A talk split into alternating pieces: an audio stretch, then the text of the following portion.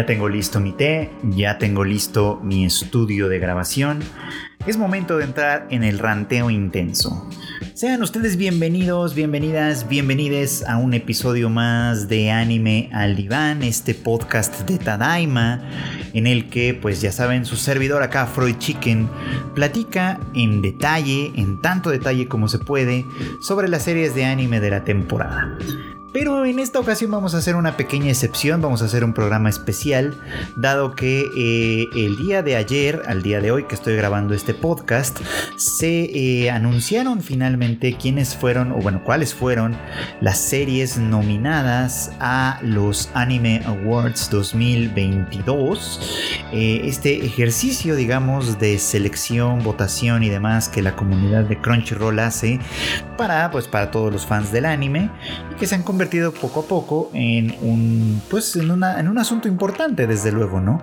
Esta es la sexta edición de los Anime Awards y bueno, pues ha habido algunas, algunas novedades, algunas cosas bastante interesantes, otras decepciones en cuanto a las series nominadas, en fin, hay un poquito de todo y quiero dedicar este episodio del podcast a analizar un poquito las categorías y los nominados.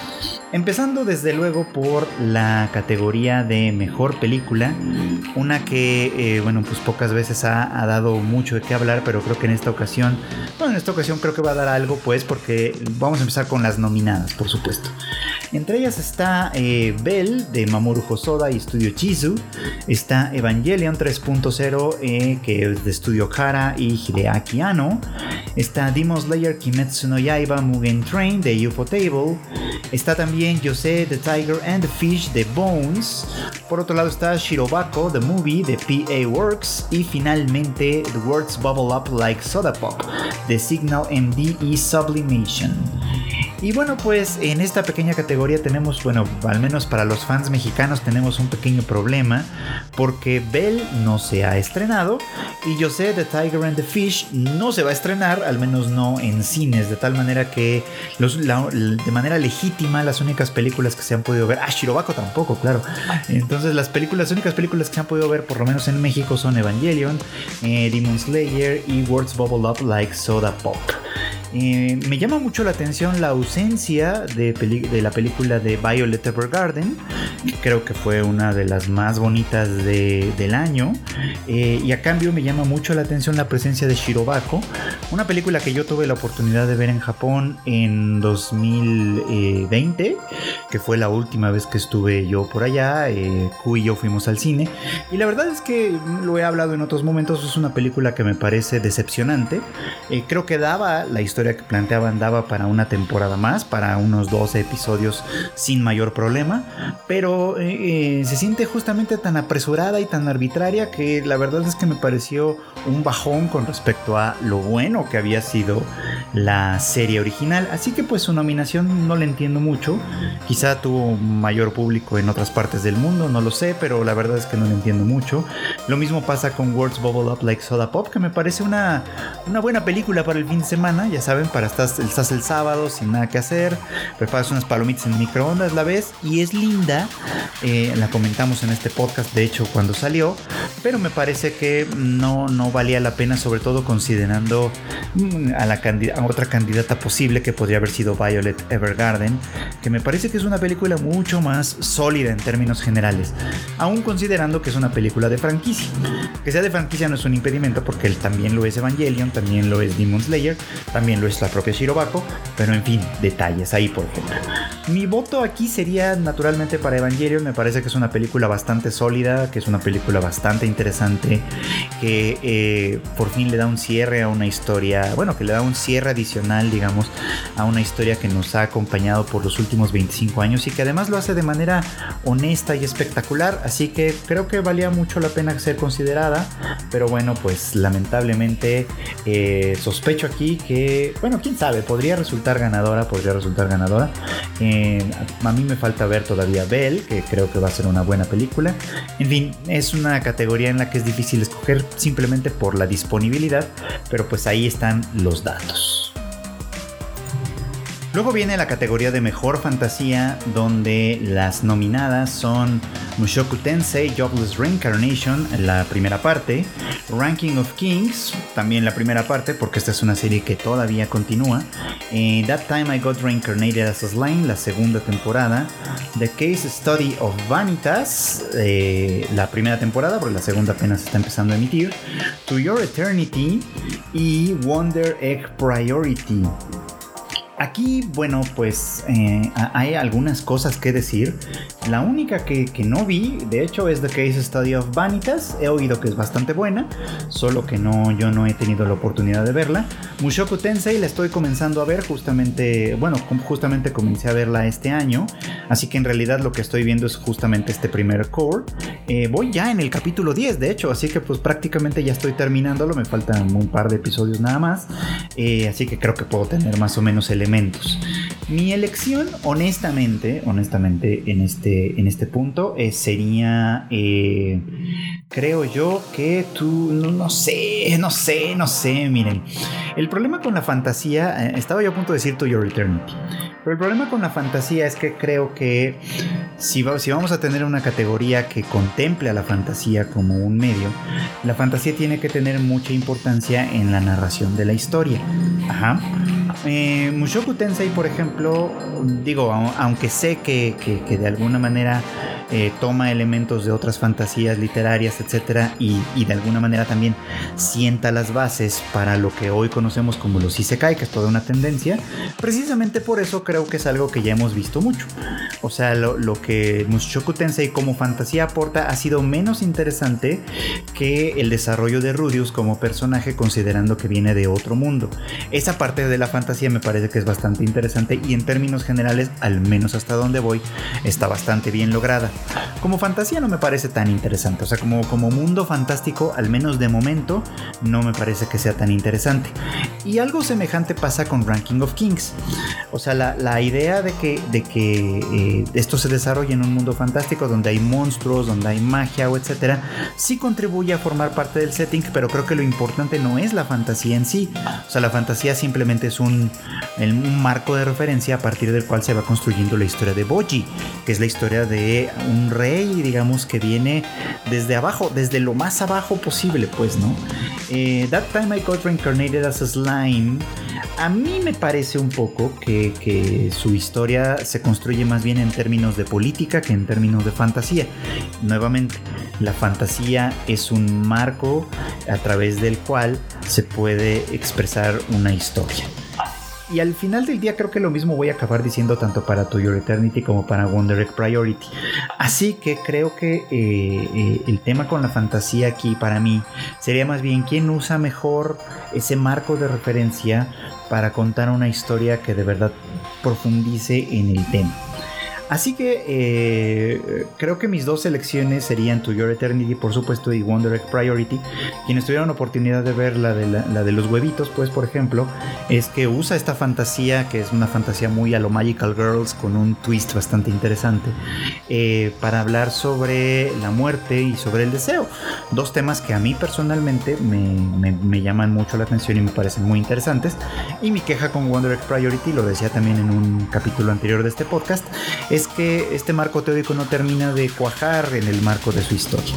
Así que mi elección sería To Your Eternity. Y la razón fundamental es porque, bueno, eh, creo que el tema de la inmortalidad, que es uno de los grandes, grandes temas de la fantasía en el mundo, en la literatura, en todo tipo de ciencia ficción, es un tema bien interesante porque nos confronta con una de las cosas más impensables para nosotros, que es la muerte.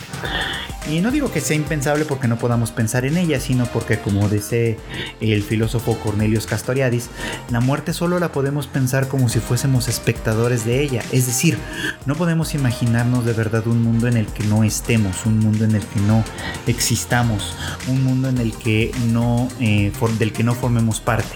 Siempre formamos parte, aunque sea como espectadores. Y en el caso de To Your Eternity, que nuestro protagonista es inmortal, él es quien experimenta la muerte no desde el punto de vista de su propio cuerpo. Es quien experimenta la, muerte a partir de aquello que, que va dejándole, de todas las personas y seres vivos que mueren antes que él, pero que dejan una honda impresión en su ser, digámoslo así, ¿no? De tal forma que eh, los recuerdos recordar a estas personas, tenerlas de alguna manera en la mente, se convierte en algo fundamental e importantísimo para poder seguir adelante.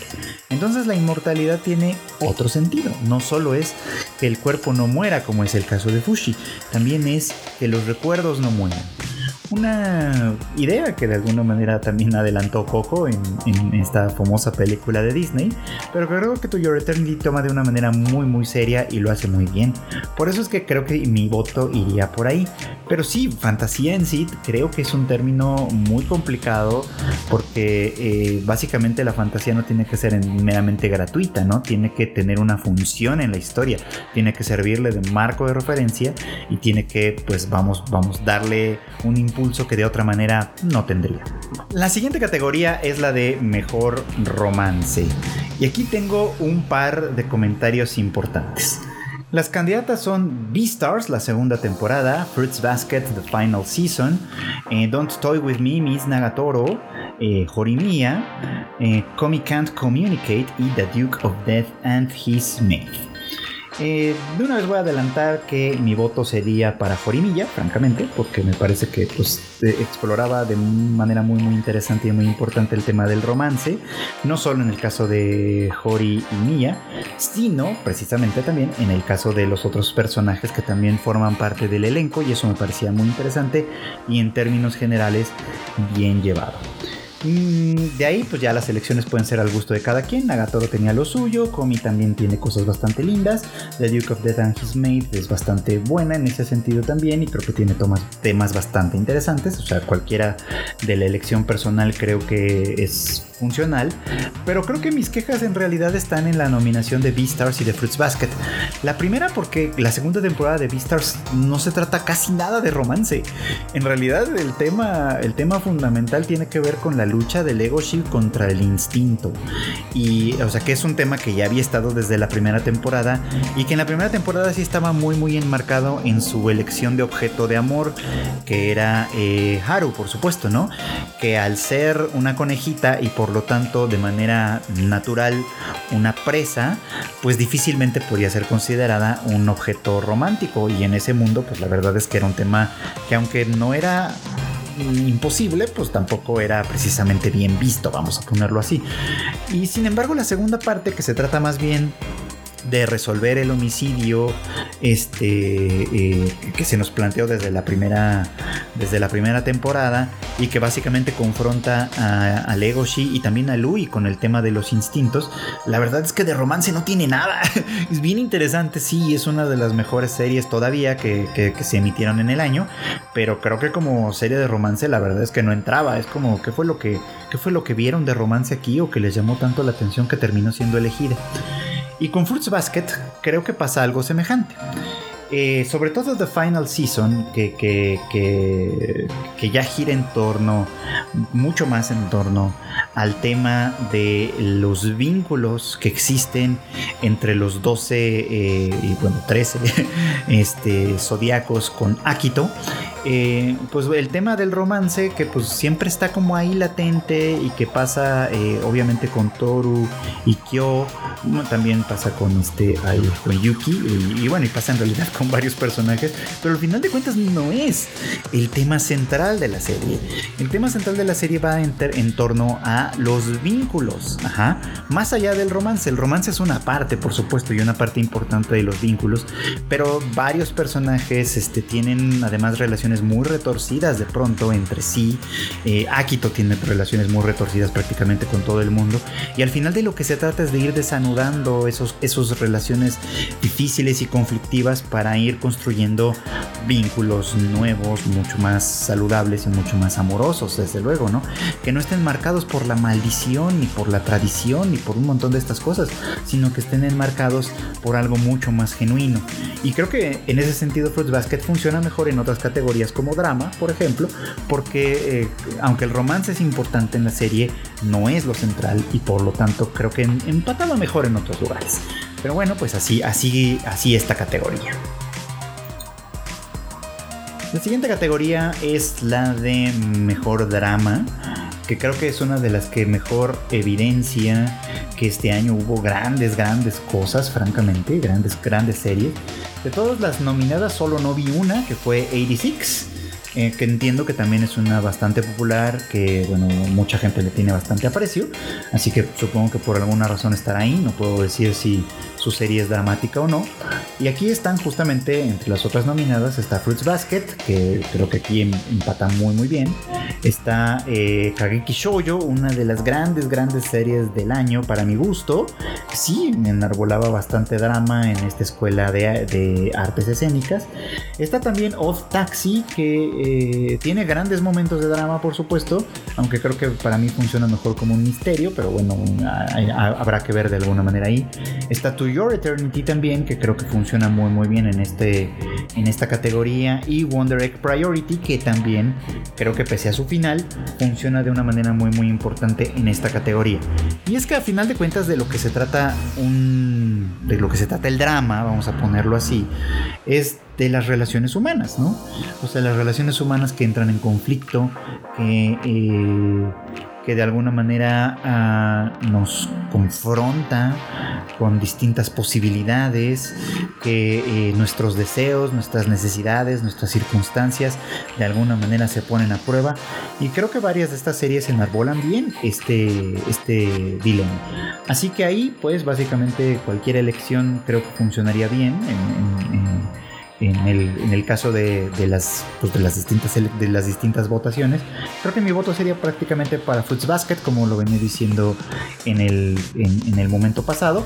Pero Kageki Shoujo, Bob Taxi, To Your Eternity, Wonder Egg Priority, creo que tienen elementos para ser elegidas también como la mejor en esta categoría. Ahora vienen las mejores comedias, o las consideradas como las mejores comedias. Y aquí, eh, bueno, hay, hay un par que, bueno, hay una que solo vi parcialmente y una que no vi. La que no vi fue Heaven's Design Team. La verdad es que no llamó mucho mi atención, entonces no tengo nada que decir al respecto. Y la que vi eh, solo parcialmente porque creo que no conecté con ella fue Life Lessons of Uramichi Onisan, eh, que bueno, pues no tengo más que decir, no conecté con ella. Creo que el humor que manejaba no era para mí, entonces pues tampoco tengo más que decir. Las otras candidatas son Doi Toy With Me, Miss Nagatoro, que creo que era una comedia bastante sencilla en términos generales, un poco subida de tono e interesante. Comic Can't Communicate, que tiene muchos, muchos elementos de comedia que creo que funcionaba bastante bien. Eh, Miss Kobayashi's Dragon Maid S, que bueno, creo que también tiene bastantes elementos cómicos. Y finalmente Odd Taxi, que pues es una comedia también, o sea, creo que tiene elementos, o sea, dentro de... Fíjense qué grande es Odd Taxi, porque sí tiene elementos de drama que podrían hacer la buena candidata en esa categoría y también tiene elementos de comedia, de una comedia muy oscura, creo yo de pronto, que también pueden funcionar muy bien para esta categoría. No sé si aquí para la mejor comedia, pero funciona muy bien y por eso no me resalta tanto que forme parte de esta categoría. Eh, o sea, creo que en resumen estoy, lo que estoy diciendo es que Otaxi es una gran serie que merece mucho más atención de la que ha recibido y me alegra que esté recibiendo atención de por sí. La gran ausente para mí en esta categoría es eh, Zombieland Saga Revenge, que además recuerdo que fue la que, la que me supo sacar la carcajada más honesta y sincera del año, en el capítulo en el que la nueva miembro se resbala en el baño, la verdad es que esa escena me causó increíble, increíbles risas, tuve que detener la reproducción del episodio solo para terminar de reírme porque fue la risa más sincera que me sacó, entonces por eso me sorprende un poco que no esté, porque creo que además Zombie Saga Revenge es una gran comedia y, es una gran serie que también merecía mucha más atención de la que recibió. Voy a volver a esto en otras categorías, estoy seguro. Eh, y, a cambio, por ejemplo, la que entiendo un poquito como menos comedia aquí quizá es este... Mm, Miss Kobayashi's Dragon Maid. O sea, porque sí es cómica y todo, pero creo que la risa no era realmente la risa y etcétera, no era realmente su tema. Su tema más bien iba en torno a en torno al drama, curiosamente creo yo, pero un drama sin ser como demasiado trágico ni nada, sino un drama que se va resolviendo a partir de situaciones, bueno, estoy diciendo estupideces. Sí entra como comedia. En realidad lo que quiero decir, o lo que quería decir es que la ausencia de Zombieland Saga sí me pesa aquí, creo que valía la pena. Mi voto al final creo que sería para Comic Can't Communicate porque eh, mm, por la manera tan inteligente en la que invierte las cosas, pues, ¿no? O sea, hablando de normalidad, y lo dije muchas, muchas veces en este podcast cuando hablábamos casi semanalmente de esta serie, hablando de normalidad, Comi hace una cosa bien interesante al, al, hacer que la normalidad sea lo extraño, es decir, Tadano es el único normal en nuestros términos como espectadores, pero en realidad es bastante extraño considerando que todos en esa escuela tienen alguna cosa que lo saca de la norma y en ese sentido mm, funciona muy muy bien. Eh, funciona, funcionaba a las mil maravillas, por ejemplo, Najimi, como un personaje de género fluido, pero que además eh, no basaba en eso su comedia sino en la naturaleza libre de este personaje que se permitía actuar de la manera que le pareciera mejor, por supuesto. Y los otros estereotipos como pues, Yamai, como Shinobi, no me acuerdo si se llamaba Shinobi, me acuerdo que era parte de su apellido por lo menos, porque yo de que los nombres estaban muy muy relacionados con sus particularidades personales. De pronto, este, en fin, o sea, como que todos los personajes de alguna manera contribuían con esas peculiaridades a conformar una comedia bastante sólida y bastante divertida, que creo que para mí funcionaba muy bien. Pero sí creo que, no sé, o sea, a lo mejor es por la cantidad de votos o yo qué sé, pero, pero me extraña un poco la ausencia de Zombieland Saga Revenge. En cuanto a mejor acción, aquí ya vamos a empezar con algunos problemas. Primero porque creo que hay al menos dos series que no deberían de estar aquí, por razones más de forma que de fondo, tengo que decirlo. Pero bueno, vamos a, revisar. Los nominados son Attack on Titan, The Final Season, la primera parte, eh, Demon Slayer Kimetsu no Yaiba Moving Train Arc, es decir, la serie que fue básicamente la película de Moving Train partida en pedacitos. Eh, Jujutsu Kaisen, la segunda parte que se emitió en la temporada de invierno de este año. Eh, es, es, es, Dyna Zenon, que fue la única de estas que yo no vi. Y eh, bueno, por otro lado también está BB Fluorite Ice Song, una gran serie de WIT Studio que fue bastante interesante. Y también Wonder Egg Priority, que es verdad, las escenas de acción son bastante buenas, hay que, hay que decirlo, hay que decirlo como tal. Eh, y bueno, aquí es donde les decía, empiezan un poquito los problemas porque van dos cosas. Primero, creo que Demon Slayer no debería estar ni siquiera considerada como serie, considerando que está, está tomada en cuenta como película. Ajá. O sea, la película y la serie son exactamente lo mismo, con unas variaciones tan menores que realmente mm, no tendría ni por qué estar aquí. Creo yo que, eh, eh, este espacio lo habría merecido. Es más, voy a dar un salto de fe y creo que este espacio lo habría merecido mucho más 86, que no he visto pero que estoy seguro que, también tiene bastante acción y que es bastante interesante, pero que bueno, pues por alguna razón Demon Slayer acaba, acaba ocupando esta posición, aunque creo que en realidad ni siquiera tendría que ser considerada simplemente porque la serie no es más que la película partida en pedazos. Entonces, o una o la otra, o la consideras como serie o la consideras como película, pero creo que hacerlo las dos es pues, injusto para, otras, para, para, otros títulos que podrían haber ocupado esas posiciones.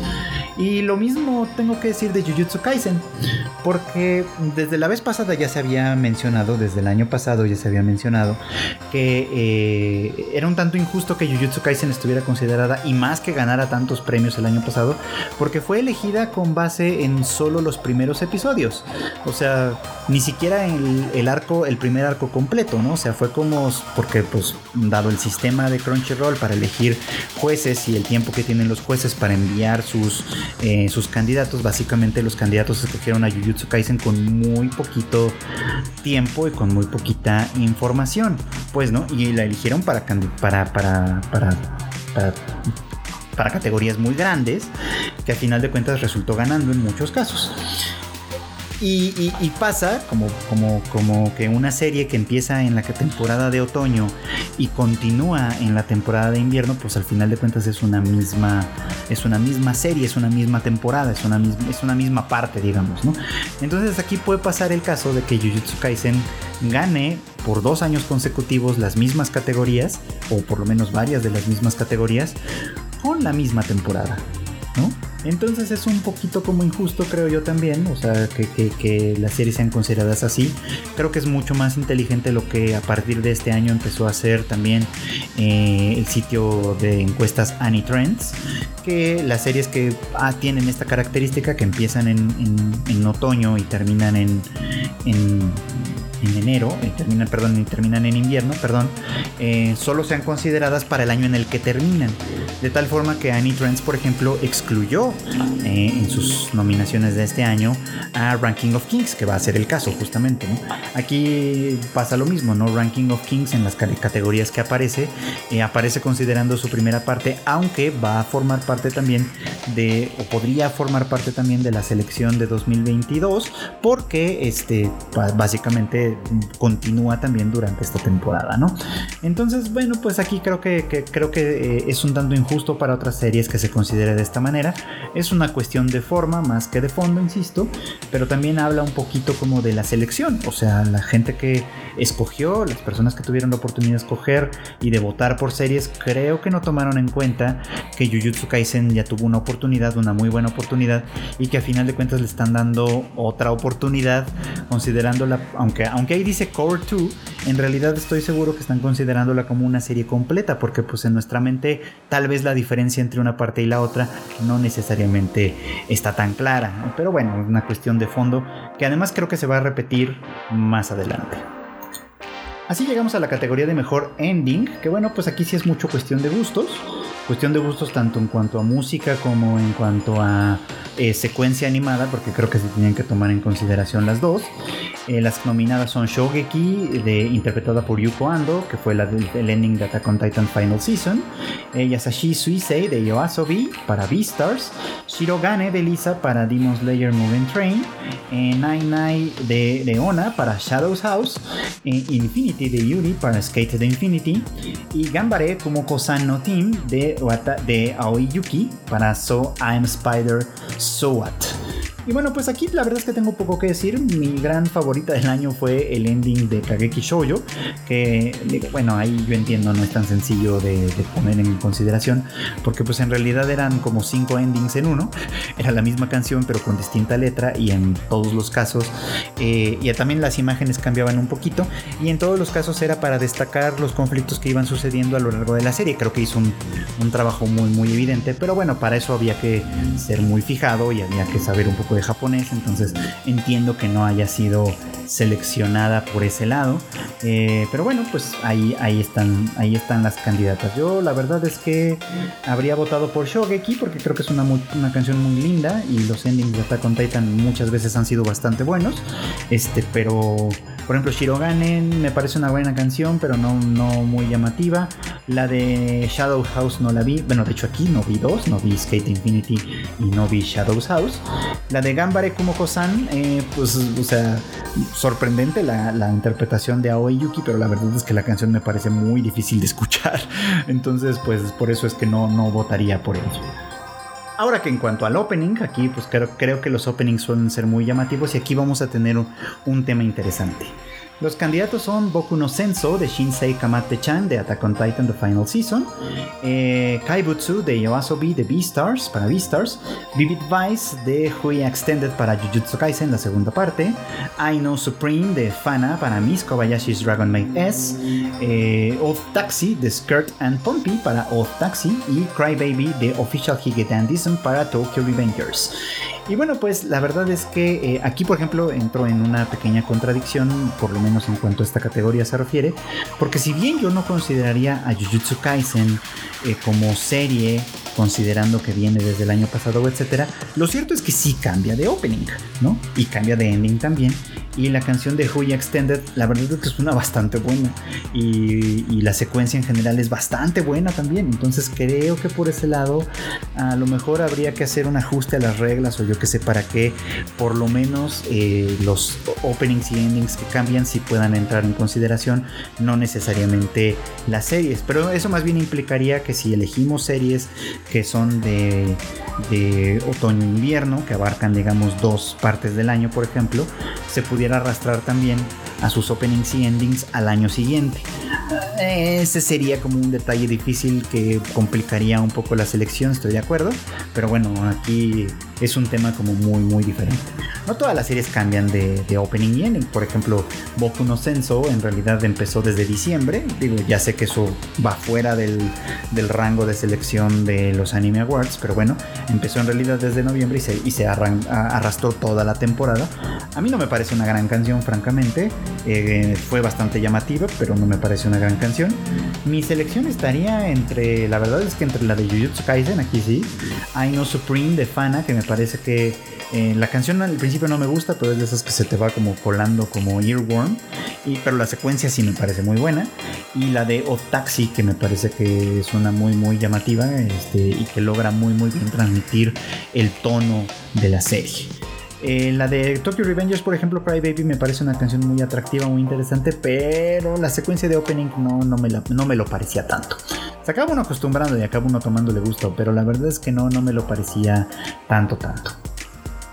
De hecho, ahora que lo pienso, me gustó mucho más el primer ending de, Tokyo Revengers y también me, me, impacta un poco que no forme parte de esta selección. Pero bueno, en fin. Eh, me voy a saltar las categorías de voz porque por un lado yo no consumo doblaje español ni obviamente ni en inglés, entonces pues yo en realidad las veo en japonés y todo el mundo sabe que, que mi selección para Seiyu en japonés es Aoi Yuki como Kumo, como Kumoko porque creo que hace un trabajo de veras, de veras extraordinario que muy pocos Seiyu son capaces de hacer. Hay buenos candidatos por supuesto, este eh, por ejemplo me parece que Natsuki Hanae como Odokawa en Odd Taxi hace un gran trabajo. Y Kanata Aikawa como Ayoto en Wonder Egg Priority también hace un gran trabajo, pero nada que ver con lo que Aoi Yuki hizo con Kumoko, así que pues ahí yo no tengo nada más que decir. Pero bueno, pasando a una categoría un poquito más interesante que es la de mejor banda sonora, es decir, la música que acompaña a la serie, pues aquí tenemos a varios que son como mmm, busca de bueno, por lo menos a un par que ya son unos clásicos, estoy hablando de Hiroyuki Sawano que en compañía de Kota Yamamoto hizo el soundtrack de 86. Tenemos también a Yuki Kajiura que acompañada de Go Shina hizo el soundtrack de Demon Slayer Kimetsu no Yaiba Moving Train la serie, hay que aclarar. También tenemos a Mabanua, que hizo el soundtrack de Megalobox 2 Nomad, una gran serie que fue muy, muy subestimada este año, por supuesto. Tenemos a Pompey, Baba y OMSV con, con el soundtrack de Elf Taxi, que también es bastante bueno. A Satoru Kosaki, con el soundtrack de Bibi, Fluorite Ice Song. Y Didi, Mouse and Mito con el soundtrack de Wonder Egg Priority. Y bueno, pues aquí la verdad es que también hay grandes selecciones. Yo nuevamente quitaría a Demon Slayer Kimetsu no Yaiba porque sigue ocupando un espacio de serie cuando en realidad esto es un trabajo que se hizo pensando en una película. Entonces la verdad es que me parece que es un tanto injusto su posición. Y la verdad es que mi selección estaría entre, bueno, descontando que 86, que no la vi, mi selección estaría la verdad en, el soundtrack de Megalobox 2 Nomad, que logra darle gran identidad a la serie, que es un soundtrack poco común para una serie poco común, que es bastante disfrutable, que ya desde la primera temporada había dado muestras de muchas cosas chingonas, pero que pues ha quedado un poquito como en el, en el olvido. Me agrada mucho que los jueces la hayan considerado en este caso, quién sabe si vaya a ganar, pero me agrada mucho que los jueces la hayan considerado en este caso porque creo que es uno de los puntos más altos que tiene esta serie para ofrecer, que de hecho tiene muchas cosas lindas que ofrecer, así que pues si no le han dado una oportunidad a Megalobox, háganlo. Eh, también está obviamente como una gran candidata Bibi Fluoride Ice Songs, porque básicamente pues es una serie que se que, gira en torno a la música en muchos sentidos y creo que lo hace bastante bien. Además sus insert songs son bastante interesantes, bastante buenas. Supongo que aquí también deberían estar consideradas esas insert songs o tener una categoría aparte, qué sé yo, pero en fin, mm, creo que también es una gran, gran candidata. Lo mismo, insisto, para el caso de Octaxi, que eh, Ponty y Baba y OMSB, perdón, logran darle gran, gran identidad a la serie. Así que bueno, pues digo, fuera de Demon Slayer, creo que la selección personal de cada quien funcionaría bastante bien en términos de gusto y etcétera. Pero a mí particularmente me agrada mucho y me da mucho gusto que el soundtrack de Megalobox 2 esté considerado en esta ocasión. La siguiente categoría que también es estética eh, es en cuanto al diseño de personajes.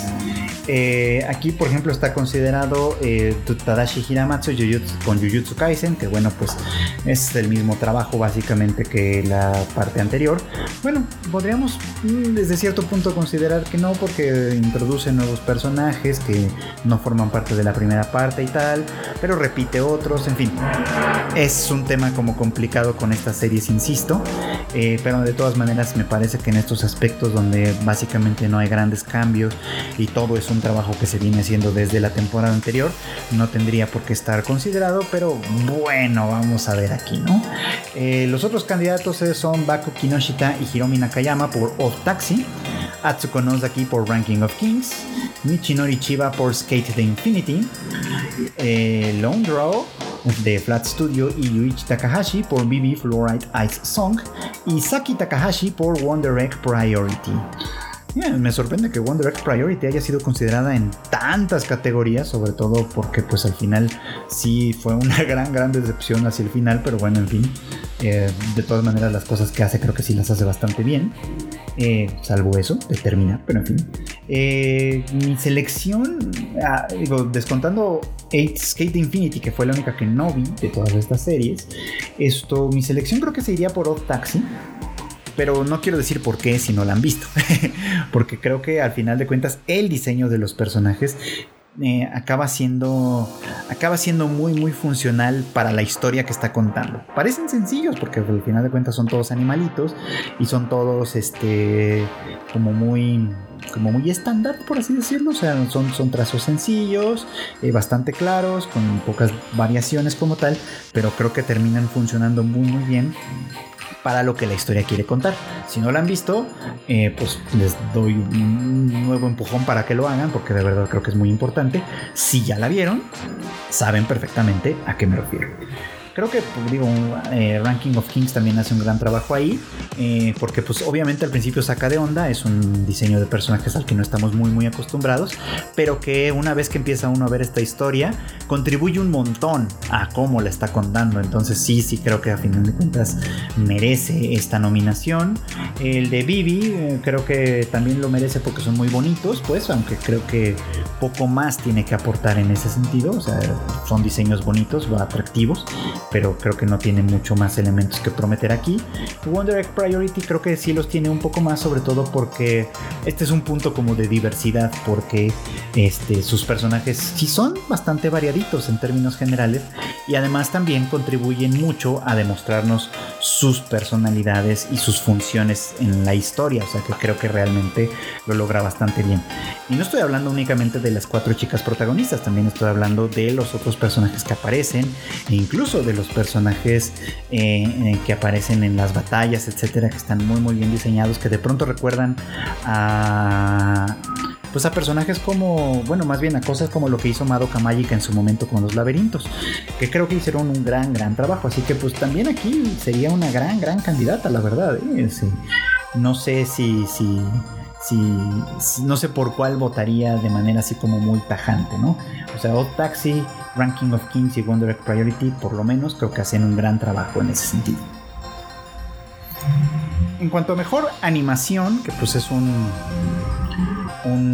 eh, una categoría más bien técnica, tenemos entre los candidatos a dos que ya dije que pues creo que no deberían de estar aquí, que son Demon Slayer, Kimetsu no Yaiba Mugen Train Arc, que pues es la película, o la película en serie, Jujutsu Kaisen, que pues viene desde la temporada anterior y ya ganó de alguna manera premios, eh, ya fue nominada por estos premios, ya ganó por estos premios también, entonces pues creo que es redundante volver a insistir aquí eh, Mis Kobayashi's Dragon Maid S, que eh, tiene un punto extra, tengo que recordarles esto, tiene un punto extra a considerar que es el hecho de que Yasuhiro Takemoto, su director original, pues falleció como parte de, bueno, como, como resultado del atentado a Kyoto Animation en 2019, de tal manera que este, pues mucho de su equipo cambió un poco, ¿no? También está nominada Mushoku Tensei Jobless Reincarnation, que creo que hace un buen trabajo este, en términos generales. Bibi Fluoride Ice Song, que eh, creo que aquí hace un trabajo bastante espectacular para una para una serie como esta, entonces creo que funciona muy muy bien. Y Wonder Egg Priority que también hace un grandísimo trabajo en cuanto al terreno de la animación. Así que digo, creo que pues, salvo por las dos primeras, que insisto, mm, creo que no deberían estar aquí ya, pero bueno, ya, ya, voy a dejar el tema. Este, eh, creo que las otras tienen elementos muy muy importantes para ser consideradas. Mi selección creo que se iría hacia eh, BB Fluoride Ice Song, que mantiene un nivel de trabajo de animación bastante bueno casi todo el tiempo. Eh, hay escenas además bastante interesantes que, que logran transmitir mucho a partir de las imágenes y todo. Entonces, pues creo que podría ser una gran candidata, pero bueno, pues Wonder Egg Priority, Miss Kobayashi, Dragon Maid, incluso Mushoku Tensei, que no me parece tan espectacular, pero no lo hace nada mal, pueden, pueden ser consideradas de manera, de manera legítima, digamos, ¿no? Como en estas categorías. Es cuestión de el gusto de cada quien. Ahora, la categoría de mejor director, que es una, mm, pues, una personal, una que de alguna manera se otorga a una o dos personas, no sé, quienes estén a cargo de una serie, es porque estas personas son quienes se encargan muchas veces de, bueno, no, no muchas veces, quienes al final de cuentas están a cargo de contarnos la historia. O sea, hay guionistas, hay animadores, hay incluso un autor original quizá, pero a final de cuentas es el director quien de alguna manera va trazando el cuento, va desarrollando cómo es que las cosas tienen que verse, cómo es que los diálogos, la música, todo tiene que interactuar y a final de cuentas es el maestro de la orquesta, por así decir. Así que pues su trabajo es bien, bien, bien importante y merece la pena ser reconocido. Aquí los candidatos pues son Yuichiro Hayashi de, por Attack on Titan The Final Season, en Sun Ho Park por Jujutsu Kaisen, eh, Yo Moriyama por Megalobox 2, Odd Nomad, Baku Kinoshita por Odd Taxi y Shingo, Shingo Natsume perdón, por Sony Boy y Shion Wakabayashi por Wonder Egg Priority.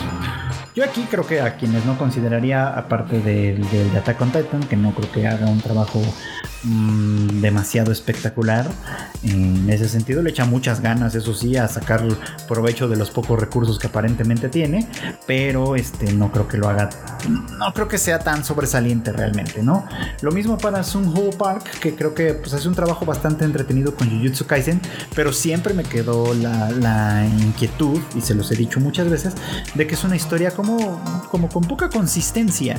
Y puede que no sea culpa de Park, puede que sea cosa que venga desde el origen, pero creo que por lo menos hasta donde va es una historia que tiene muy, muy poquita consistencia como tal me parece mucho más interesante, por ejemplo, lo que Yo Moriyama hizo con Megalobox, porque es una serie de la que ya no esperábamos realmente nada. O sea, la primera temporada terminaba y terminaba en un punto que creo que nos dejaba todos claros. Y de todas maneras se las arreglaron para, para contarnos una nueva historia, para ponernos a, Joe en un nuevo conflicto, en un conflicto muy profundo y muy humano que además ya arrastraba, no, no lo arrastraba solo a él, sino a toda la gente que estaba alrededor suyo y entonces termina contando una historia interesantísima que la verdad es que se hizo de una manera espectacularmente buena. Merece mucho más atención de la que recibió Megalobox 2 Noma. Lo mismo para Baku Kinoshita, que la verdad es que eh, con Odd Taxi logra ir enlazando un cuento bien, bien interesante, que si se dejan enganchar por esta serie, nos mantiene atrapados hasta el final. Shingo Natsume también hace un trabajo extraordinario contándonos una historia más bien peculiar con Sonny Boy. Eh, además, por ahí hace, hace, un par de, hace un par de días creo vi un comentario de él hablando de que quería que sus, su serie no, este, no dependiera de monólogos para contarse y que de hecho no los hubiera, sino que todo iba a tener que ser con diálogos, lo cual me parece que es un reto interesante para una serie como la que era Sonny Boy. Entonces me parece que también tiene todos los, todas las calificaciones para formar parte de esto. Que no creo que tampoco es Shin, Shion, perdón, Shin Wakabayashi, porque creo que a final de cuentas el desenlace de su historia no termina siendo lo bastante bueno. Plantea cosas bastante interesantes, eso sí, creo que hace un gran trabajo planteando un universo y, enmarcándolo en, una teoría eh, que funciona bastante bien, pero creo que al final no sabe darle una solución adecuada y por eso es que creo que no funciona tanto. Aquí la verdad es que como mínimo hubiese esperado que fuera considerada Naoko Yamada por The Hate Story, que la verdad es que pues para quienes la vimos y quienes incluso teniendo en cuenta que esta es una serie que empezó en septiembre para nosotros y que por lo tanto entraba perfectamente bien en el periodo de selección mm, con casi toda la, serie, porque por lo menos habrá alcanzado a, a juntar unos que 8, 9 capítulos en el proceso considerando que es una serie de 11, creo que daba mm, eh, este, todos los elementos para que fuera seleccionada.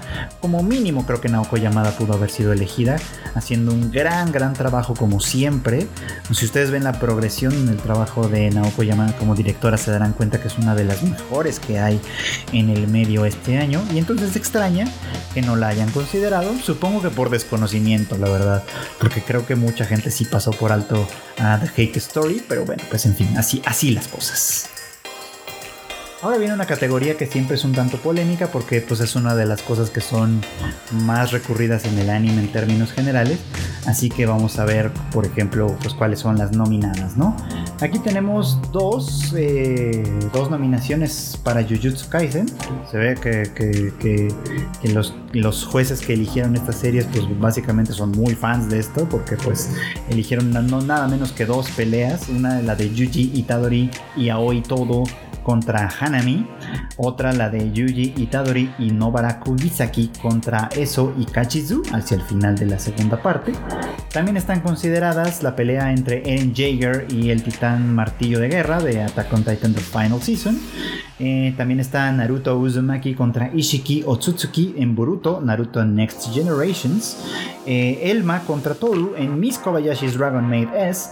Y Bibi contra Yugo Kakitani en Bibi Fluorite Ice Song.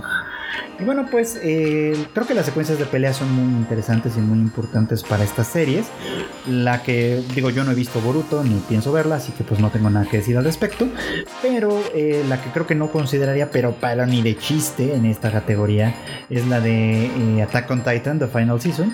Primero porque es una pelea cortísima, cortísima. Y segundo porque pues la verdad es que la gente de Mapa le echa muchas ganas para que parezca otra cosa, pero la verdad es que es una serie que se construye y sus escenas de acción que eran espectaculares con Wit Studio terminan no siéndolo tanto con mapa porque pues la verdad es que creo que los recursos tanto materiales como de tiempo no son tantos para este estudio y para este proyecto. Entonces hacen un uso bastante creativo de los steals pero al final de cuentas es un uso eh, pues son steals no es una pelea tan dinámica como creo que sí lo puede ser un poco más en el caso de las de, las elegidas de Jujutsu Kaisen eh, que es el mismo estudio pero se ve que tienen muchísimo más eh, atención puesta en ese lado. Pero creo que la verdad es que mi candidata indiscutible va a ser la de Elma contra Toru en Miss Kobayashi's Dragon Maid, que es una serie que no se trata de peleas, pero que cada vez que las hace, las hace espectaculares, o sea, y deja en vergüenza a series que sí se tratan de esto. Entonces, bueno, también entiendo que pues al, ser una serie que no se basa en eso, pues sí puedes echarle un poco más los kilos a ese trabajo. Y la verdad es que lo hacen muy muy bien, es una, es una escena bastante, bastante dinámica, bastante funcional y que además tiene un propósito muy muy claro en esta historia. Eh, la de Vivi también me parece que es una gran, gran candidata porque sí es una pelea muy, muy dinámica en una serie que tiene varias escenas de acción. Pero pues bueno, pues ahí sí, a elección de cada quien, yo creo que mi selección se queda con mis Kobayashi's Dragon Maid. Ahora vienen las categorías raras, o un par de categorías que tienen dos cualidades interesantes. Categoría de mejor antagonista y mejor protagonista, ¿no? Lo interesante aquí es que eh, hay un personaje nominado en ambas categorías, que es Eren Jaeger, de Attack on Titan The Final Season. Y creo que eso demuestra cómo eh, la, eh, ahora sí que la postura ideológica política de Eren, pues empieza a dividir a los propios fans, incluso a los jueces de los Anime Awards, que algunos no saben si seguir considerándolo el protagonista de la historia, el héroe, por así decirlo en alguna parte, o el antagonista de la misma, que ya se pasó al otro lado, por supuesto. Pero bueno, pues aquí un detalle interesante. Yo no votaría por él como antagonista, por ejemplo, me parece que su ideología y su filosofía de vida es muy poco interesante. Aquí tenemos a otros candidatos también, por supuesto. Tenemos a Tomura Shigaraki de My Hero Academia, a Yano de Old Taxi, a Ekitona de ReZero Starting Life in Another World Season 2, a Ainosuke Shindo de Skate the Infinity y a Ted Takisaki de Tokyo Revengers. Y bueno, pues la verdad es que de estas la única que no vi fue Skate Infinity, ya ustedes ya lo saben, pero creo que mi candidato sí sería Shigaraki de My Hero Academia. Aunque My Hero Academia es una serie que se va construyendo muy lento y ya desesperó a todo el mundo, un montón de fans ya están hartos de intentar seguirle la pista a lo que va pasando en My Hero Academia. La verdad es que yo creo que lo que está construyendo en, función de los villanos, o sea, ¿por qué existen los villanos en un mundo plagado de gente con superpoderes? Parece como una cosa como muy absurda. Y creo que My Hero Academia es una de las cosas que mejor ha hecho tradicionalmente en la serie. Ya en las películas puede ser otro cantar, pero por lo menos en la serie lo logra hacer muy bien y en esta temporada en particular que desarrolla mucho más al personaje de Shigaraki, creo que hace un gran, gran trabajo, no solo delineándolo a él, como personaje, sino delineando el mundo en el que pertenecen, que explique por qué existen villanos ahí. Eh, en ese sentido, como antagonista, es decir, como persona que se opone de alguna manera a los objetivos del protagonista, creo que la verdad es que es quien de alguna manera funciona mucho mejor. Y bueno, pues entre los protagonistas hay algunos interesantes. Eh, está Eren Jaeger, que ya mencioné que pues, es interesante en, tanto que demuestra que existe como un conflicto de opinión con respecto a su a, este personaje. Está seleccionado Yuji Itadori, que me parece uno de los protagonistas más flojos para una serie de shonen. O sea, literalmente brillan más todos los otros personajes, hasta el, hasta el supuesto antagonista que viene a ser este Sukuna, menos él. O sea, Itadori es un personaje con escasísima personalidad, que bueno, pues selección de la gente, por supuesto, ¿no? Aquí vienen otros mucho más interesantes como Joe de Megalobox 2, que insisto tiene un conflicto bien bien interesante que enfrentar en esta segunda etapa. Está Odokawa de Odd Taxi, que es un protagonista muy interesante, muy interesante en, esta historia, que si bien termina envuelto en un dilema que no buscó ni mucho menos, va moviéndose con base en sus propios principios y, motivaciones y creo que eso lo hace un gran, gran personaje. Eh, Boji de Ranking of Kings, que también por supuesto es un gran protagonista con todo y sus... precisamente por las condiciones a partir de las cuales parte, eso me parece interesantísimo. Y también está Ai Otto de Wonder Egg que me parece una gran protagonista para esa serie, pero que a final de cuentas, pues sí, termina un poco como en, nada. Entonces, pues entre Boji, Odokawa y Joe, creo que estarían mis principales candidatos. Ahí ustedes elijan al que mejor prefieran. La categoría de mejor chica también tiene algunas grandes, grandes este, opciones. Hay una que pues no vi, que fue Vladilena Milize de 86, que pues no vi esta serie, pero sé que la chica es bastante popular. Está Toru Honda de Fruits Basket The Final Season. Nobara Kugisaki de Jujutsu Kaisen, Sarasa Watanabe de Kageki Shoujo, Shoko Komi de Komi Can't Communicate y Ai Oto de Wonder Egg Priority. Y la verdad es que la que creo que sobra por completo es Nobara, porque de nueva cuenta sale bien poco en esa serie. Tiene muy poco, muy poco desarrollo. Tiene un capítulo que medio explica su, situación, que pues puede ser medianamente interesante. Y de ahí en adelante es una decoración de la serie.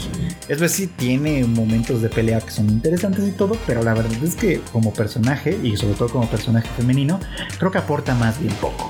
Eh, Toru Honda me parece mucho más interesante por su papel instrumental en el desarrollo de la serie y sobre todo del destino de los de los de la familia Soma, que creo que es bastante importante. Sara Sawatanabe tiene un efecto revolucionario en Kageki Shoujo, básicamente su, su postura y su posición frente a las cosas la convierte en un ente extraño en el mundo en el que en el que encuentra, un ente que no pertenece en cierto modo, pero que a final de cuentas lo mueve a movilizarse, esto es una redundancia, pues sí, lo, mueve, pues, ¿no? Lo, lo transforma paulatinamente y creo que es un personaje interesante por eso. Shoko Komi mm, me parece que puede ser un personaje también lindo e interesante. No sé si considerarla como tal la Best Girl, pero bueno. Y Ayoto también tiene características que ya he mencionado antes, que creo que le hacen una buena candidata. Ahí no estoy tan seguro de que haya sido necesariamente la mejor, pero creo que tiene algunas cosas interesantes. Y en cuanto a mejor chico, tenemos a, Senku Ishigami de Doctor Stone, que no vi, a Izumi Miyamura de Horimiya, a Odokawa de Odd Taxi, a Boji de Ranking of Kings, a Ken eh, Draken Ryuji de Tokyo Revengers. Y a Manjiro Mikey Sano de Tokyo Revengers también. Ahí se nota que pues el voto popular va llamando mucho mucho la atención porque pues los dos de Tokyo Revengers fueron bastante populares en cuanto al público pues en cuanto al público en general, ¿no? Son dos personajes que llaman mucho la atención. Yo me iría de nueva cuenta por Boji, creo aquí, aunque insisto, tal vez su selección sea injusta considerando que es una serie que todavía continúa. Pero bueno, si no, pues Odokawa de Off Taxi me parece que también es una gran, gran elección. Y así es como llegamos a la categoría final, a la categoría de anime del año, una categoría que, insisto, siempre va a ser un poco polémica, siempre va a ser difícil, siempre va a dejar descontenta a mucha gente y contenta a mucha otra.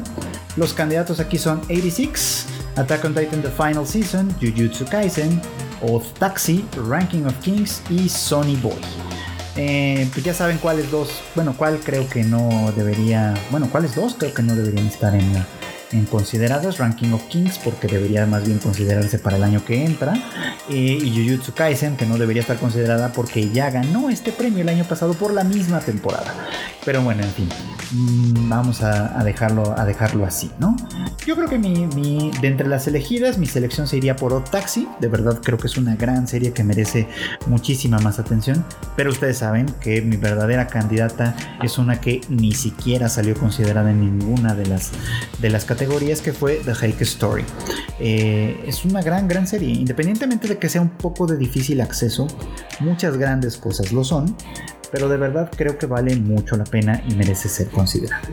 Ya veremos en febrero cuando se anuncien los ganadores, los resultados de las votaciones, cuál va a ser, cuál va a resultar ser la gran ganadora. Este, yo por mi parte, pues creo que votaría en este caso por Off. Espero que pues, algunos también hagan lo mismo porque creo que es una serie que merece de verdad muchísima atención. Y esto fue todo por hoy. Muchísimas gracias por acompañarme como siempre en cada emisión de Anime al Diván. Ya saben que este podcast sale todos los miércoles. Eh, estamos tratando de que esté listo en punto del mediodía para el goce y deleite de todos los escuchas. Y que además tenemos pues toda una gama de contenido para ustedes en la familia de Tadaima. Están los otros podcasts, por supuesto, el Rage Quit de Marmota IQ, que esta semana hablaron del asunto con Xbox y la adquisición adquisición de eh, Activision y Blizzard, un tema bastante candente. Este, también está el Shuffle de Kika, en el que pues como siempre se habla de series y películas, sobre todo, que forman parte de la cartelera o de los streamings en un terreno un poquito más normie quizá.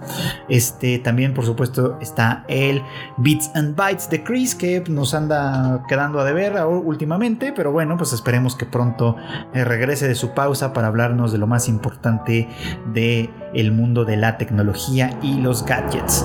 También por otro lado tenemos el Tadaima Live todos los miércoles en punto de las 8.30 de la noche que pueden ver ustedes en vivo a través de nuestro canal de YouTube, a través de Facebook, a través de Twitch también por supuesto y que pueden escuchar en su versión podcast a partir del día siguiente casi siempre. Eh, las noticias más importantes las tenemos en tadaima.com.mx, donde también, por supuesto, pueden eh, checar toda la información que necesiten sobre las series de temporada, las series que se están anunciando y alguna que otra cosita de pronto que puede ser interesante. Yo me despido no sin antes agradecerles nuevamente que me escuchen como cada semana en Anime Alibán y pues pasen muy buenas tardes, buenas noches o buenos días.